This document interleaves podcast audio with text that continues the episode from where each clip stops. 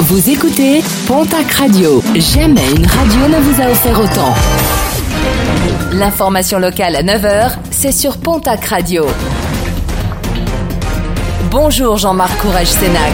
Très belle matinée. Deux ans de prison ferme, verdict du tribunal de Pau qui jugeait dans le cadre d'une comparution immédiate un détenu de la maison d'arrêt de la ville.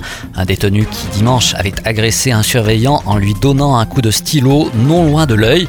Un détenu qui désormais purgera sa peine à Poitiers. Prudence sur la route avec un nouvel accident grave déploré hier à Oloron. Une collision entre une voiture et une moto survenue hier soir place de la Résistance. Les deux personnes se trouvant sur la moto ont été blessées dont une grièvement a été évacuée vers le centre hospitalier. Une étude participative sur la santé des riverains du bassin de lac, initiative de Santé publique France.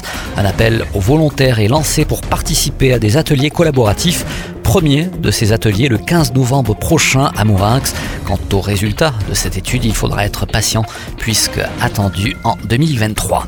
Un mot de sport et de basket avec les compétitions européennes. Ce soir, en Eurocoupe, quatrième journée, le TGB reçoit les Tchèques de Brno. Premier rebond programmé à 20h du côté du Palais des Sports du Quai de la Dour Hier soir, en Euroleague, Basketland s'est imposé sur les Polonaises de Gdynia, 79 à 70. Toujours en sport et toujours en basket, mais en nationale masculine une cette fois-ci.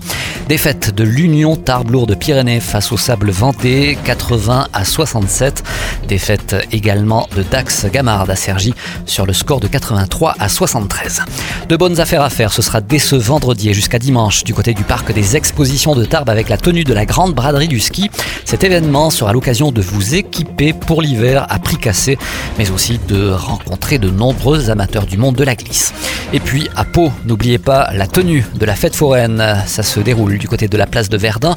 Après deux années de pause liées à la crise sanitaire, le public répond présent, ce qui rassure quelque peu les forains. Une fête qui se poursuit jusqu'au 23 novembre prochain.